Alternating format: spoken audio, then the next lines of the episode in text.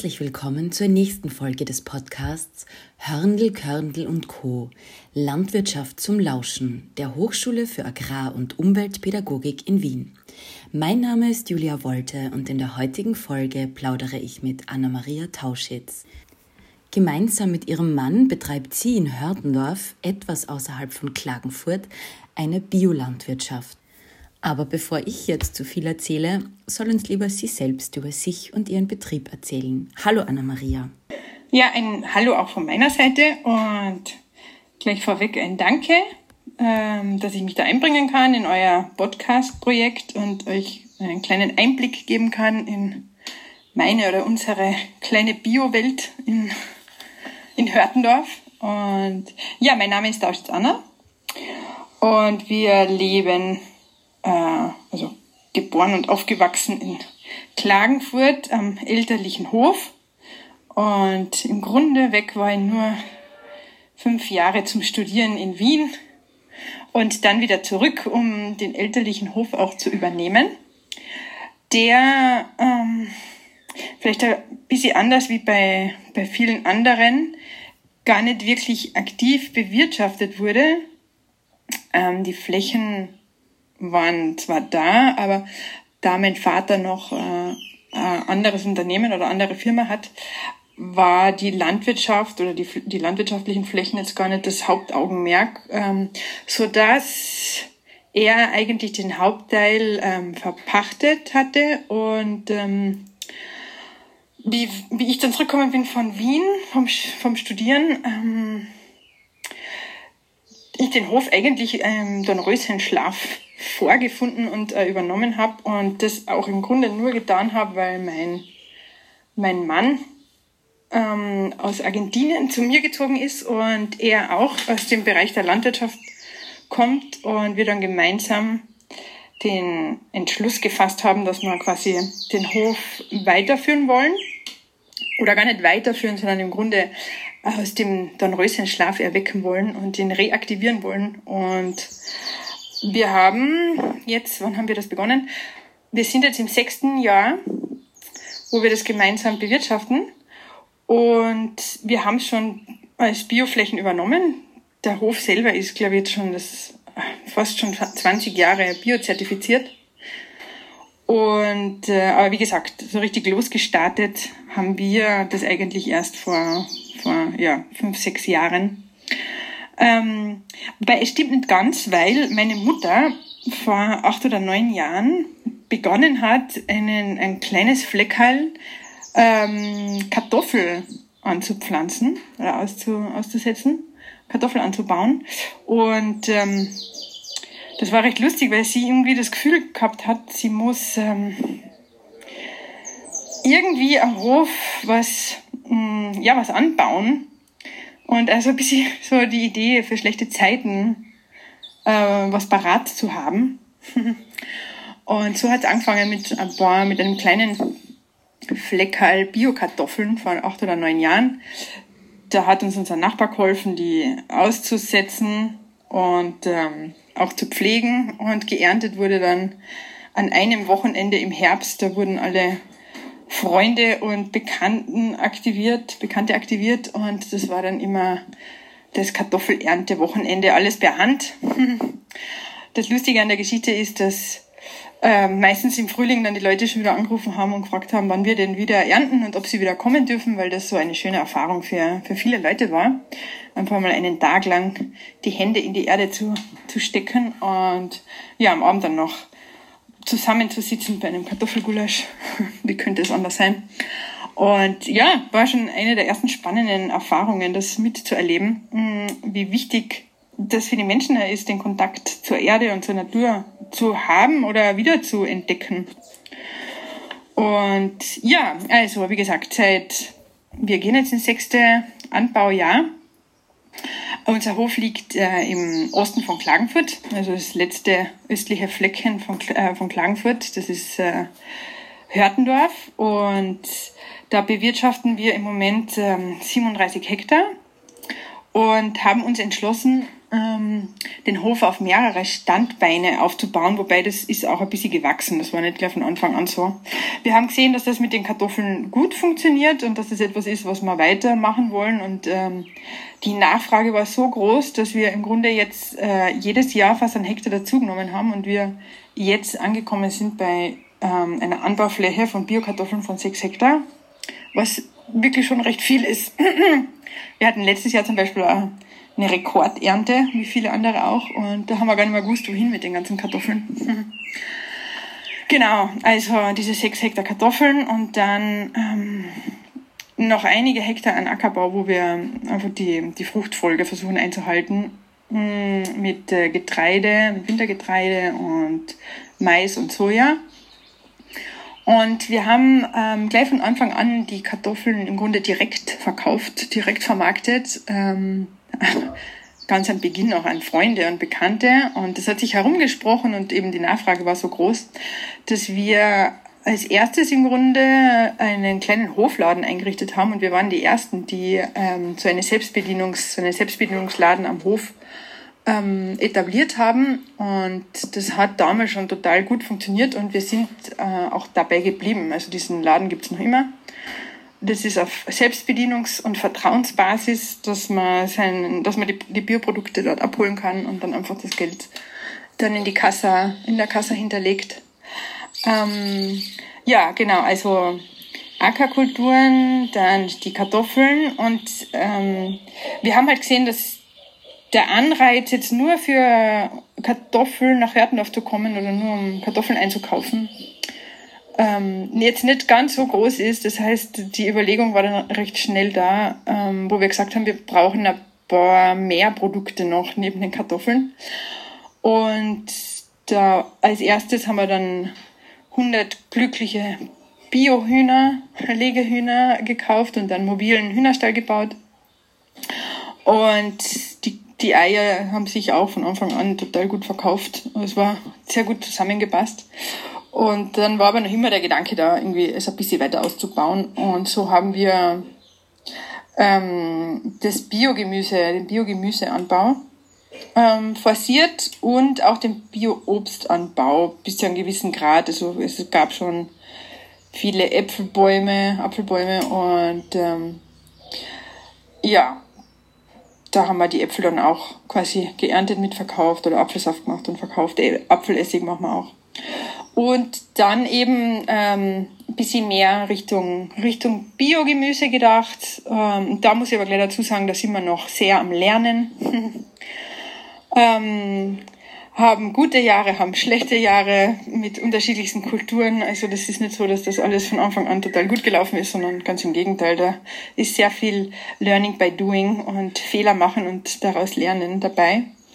Und ähm, eine Sache, die ein bisschen auf meinem Mist gewachsen ist, ist, dass ich halt sehr, gern ausprobiere. Und das ist vielleicht grundsätzlich äh, einer meiner, wie soll ich sagen, Gründe, warum wir das, was wir tun, auch tun, ist, dass es für mich eines der spannendsten Dinge ist, ähm, einen Samen im Frühling auszusehen selber und quasi die Jungpflanzen selber großzuziehen und die dann im Mai hinaus zu pflanzen und dann einfach über die Wochen und Monate zuzuschauen, wie, wie die Pflanze wächst und wie sie sich entwickelt und wie sie dann beginnt auch Früchte zu tragen und die im Herbst dann zu ernten. Also es ist wirklich mh, im Grunde ein Mysterium. Also wirklich für mich ganz was äh, Spannendes und Tolles und immer wieder spannend, das mit anzusehen. Und ich bin immer wieder fasziniert, äh, wie die Natur arbeitet.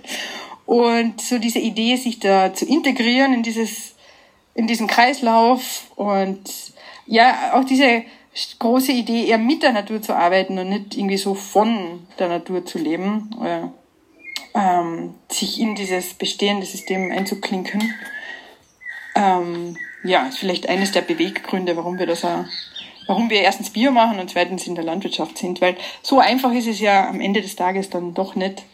Ähm, eben mit Wetterkapriolen und zum Teil sinkenden Preisen etc. etc. ist es ja nicht immer so einfach in der Landwirtschaft.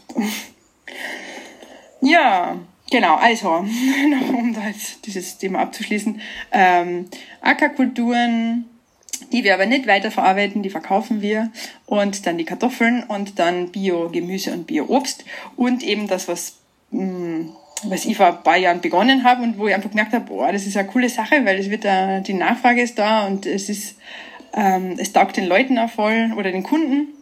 Also Exoten, weil es sind im Grunde gar keine Exoten, zum Beispiel die Wassermelone, die ist jetzt mittlerweile, hat sich schon etabliert auf unserem Hof, oder nicht nur die Wassermelone, auch andere Melonenarten. Ähm, wenn der Sommer passt oder wenn das Wetter passt, dann äh, wachsen sie perfekt. Also da haben wir wirklich ganz tolle Ernten. Äh, wenn das Wetter nicht passt, also die Temperatur und so nicht mitspielt und, und der Regen, dann hatten wir auch schon Ernten, wo fast gar nichts äh, zum Verkaufen da war. Das heißt, das ist etwas, was, ähm, ja, wie soll ich sagen, das machen wir, weil es uns Spaß macht. Und wenn, wenn was geerntet wird, dann verkaufen wir das. Und es ist jetzt aber auch kein Problem im Grunde für uns, nachdem es, äh, es sich nicht um große Flächen handelt, dass, äh, wenn wir da nicht so viel ernten. Genau. Ähm, man, das Spannende an der Sache ist, dass ja viele Leute glauben, dass Dinge wie Wassermelonen äh, aus den, äh, weiß nicht, aus den aus Südspanien und aus anderen Ländern importiert werden muss, aber und dass das nicht stimmt und ihnen das zu zeigen oder dafür Bewusstsein zu schaffen, das ist, sind wirklich coole Erlebnisse mit, mit den Kunden dann gemeinsam.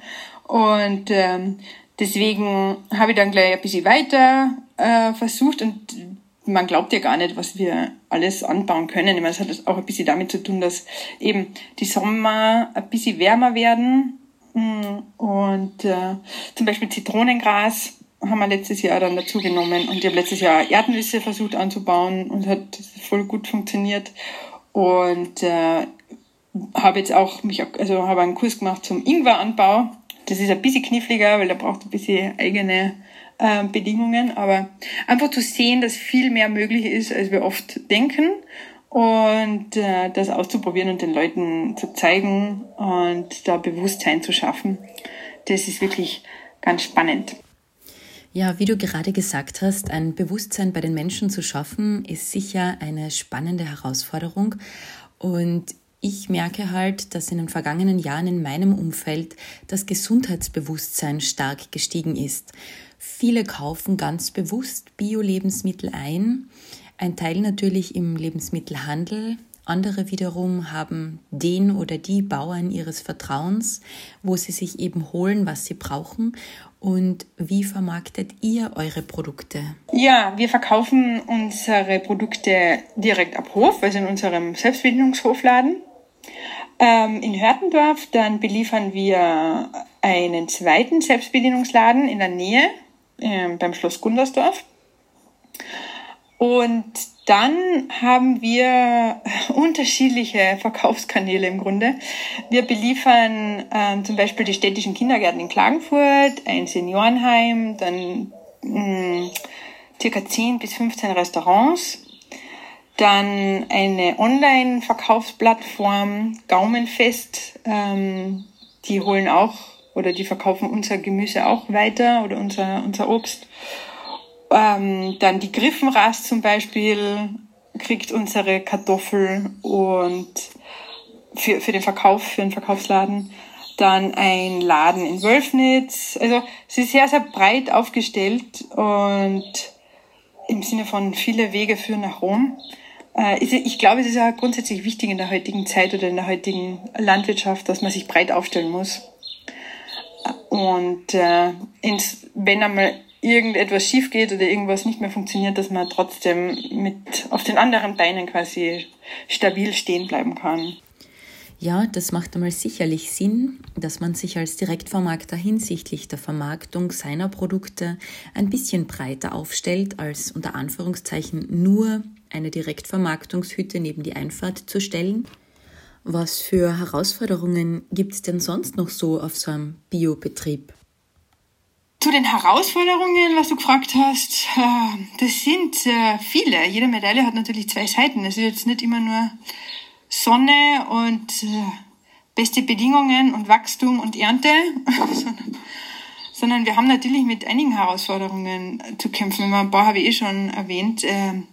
Wir arbeiten nicht in nicht mit Laborbedingungen, sondern unter freiem Himmel. Das heißt, das Wetter ist natürlich ähm, eine große Herausforderung, dass man mit bester Absicht im Frühling aussieht, aber im Grunde nicht. Und das, was man tun kann, ist die Dinge zu begleiten und gut zu pflegen und hegen. Aber äh, es kann natürlich immer passieren, dass Hagel, Dürre, zu viel Wasser, zu wenig Wasser, zu viel Temperatur, also in alle Richtungen. Und das ist natürlich etwas, das, das muss man wissen, wenn man da reinstartet in dieses Abenteuer Landwirtschaft. Dann äh, eine weitere Herausforderung ist, ja, die Kunden zu erreichen, auch ein bisschen. Äh, ich habe vorher gesagt, in Hörtendorf, Hörtendorf ist jetzt ein bisschen abgelegen. Man fährt jetzt nicht wegen, wegen ein Kilo Kartoffel und ein Kilo Zwiebel ähm, nach Hörtendorf. Mm, aber trotzdem Bewusstsein zu schaffen für regionale Lebensmittel, für die regionale Landwirtschaft, für äh, Bauern in der Nähe und dass man da quasi mh, mm, Bewusstsein dafür schafft, dass sehr gute Dinge in der Nähe produziert werden und dass es wichtig ist, regionale ähm, Erzeuger auch zu unterstützen durch den Einkauf. Ja, und dann natürlich die, die Themen, die jeder Selbstständige hat, dass man nicht um 17 Uhr die Bürotüre zusperren kann und es ist aus, sondern es ist 24 äh, Stunden, sieben Tage die Woche. Also es geht im Grunde durch. Ähm, wie ich schon gesagt habe, hegen und pflegen, ernten, vorbereiten, ausliefern, Bestellungen annehmen. Das ist ähm, jeden Tag, von Montag bis Sonntag. Und das muss man auch wissen, dass das manchmal nicht so einfach ist. Dass man im Grunde äh, immer immer, mm, ja, immer zur Verfügung steht oder immer im Dienst der Sache ist. Und natürlich auch jetzt in unserem Fall vor allem im Gemüseanbau oder im, im, im Ackerbau, äh, diese Arbeitsspitzen Frühling, Sommer, Herbst. Dieses eine Extrem, wo der Tag im Grunde mehrere Stunden noch haben hätte, also haben kann. Und dann im Winter, wo es ziemlich runter reduziert wird, wo man natürlich Sachen geerntet hat und eingelagert hat, die man ähm, verkaufen, die man verkauft, aber von diesen Arbeitsextremen zu, vom einen Extrem auf der einen Seite des Jahres zum anderen Extrem, dass man gut hm, bewältigen muss oder gut, gut nutzen muss, dann auch den Winter für die Reflexion auch vom vergangenen Jahr, was hat gut funktioniert, was hat nicht gut funktioniert, wo wollen wir hin, und ähm, dann auch das, das kommende Jahr plant. Also es ist, der Winter wird quasi so für einen inneren Rückzug dann verwendet, um, um sich ja auszurichten, das vergangene Jahr abzuschließen und das fürs neue Jahr quasi sich auszurichten. Naja, ich denke, dass man diese ruhigere Zeit im Winter ohnehin ein bisschen braucht, nachdem das restliche Jahr ja doch so arbeitsreich ist. Und wie du schon gesagt hast, die Arbeitstage sind lang. Es gibt kein Wochenende, wenn am Hof viel Arbeit ist. Man ist als Landwirt genauso wie Selbstständige immer für seine Kunden da, 24-7. Und ich denke, das passt dann schon, dass man sich im Winter ein bisschen Zeit für sich und für die Familie nimmt und natürlich dafür, dass man eben überlegt, was im nächsten Jahr angebaut wird oder was man anders machen möchte. Ja, so, jetzt habe ich, glaube ich, eh schon die, die die Zeit etwas gesprengt. Ich hoffe, ähm, das war jetzt ein kleiner Einblick in unser, unser Tun, unser tägliches Tun. Ähm, ich würde mich freuen, wenn sich der ein oder andere mal nach Hörtender verirrt oder uns besuchen kommt. Ähm, und ja, nächstes Jahr, genau, zum, zum Thema nächstes Jahr. Wir haben jetzt eine Sache geplant für nächstes Jahr, die hat jetzt nichts mit Gemüse oder Obst zu tun, sondern mit Bioblumen, Schnittblumen. Ähm, das war eine Idee, eine, eine von meinen, ja, eine Idee, die aufgetaucht ist im letzten Jahr, auch irgendwie was, was Schönes. Ich meine, Gemüse ist auch schön, vor allem wenn es blüht und so. Aber ähm, mit Blumen noch äh, zu, loszustarten.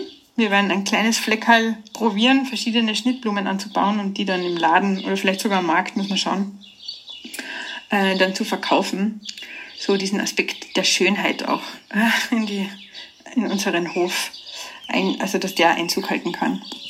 Ja, äh, soweit, soweit dazu. Äh, danke für diese Gelegenheit, da euch einen kleinen Einblick zu geben und bis zum nächsten Mal. Ciao.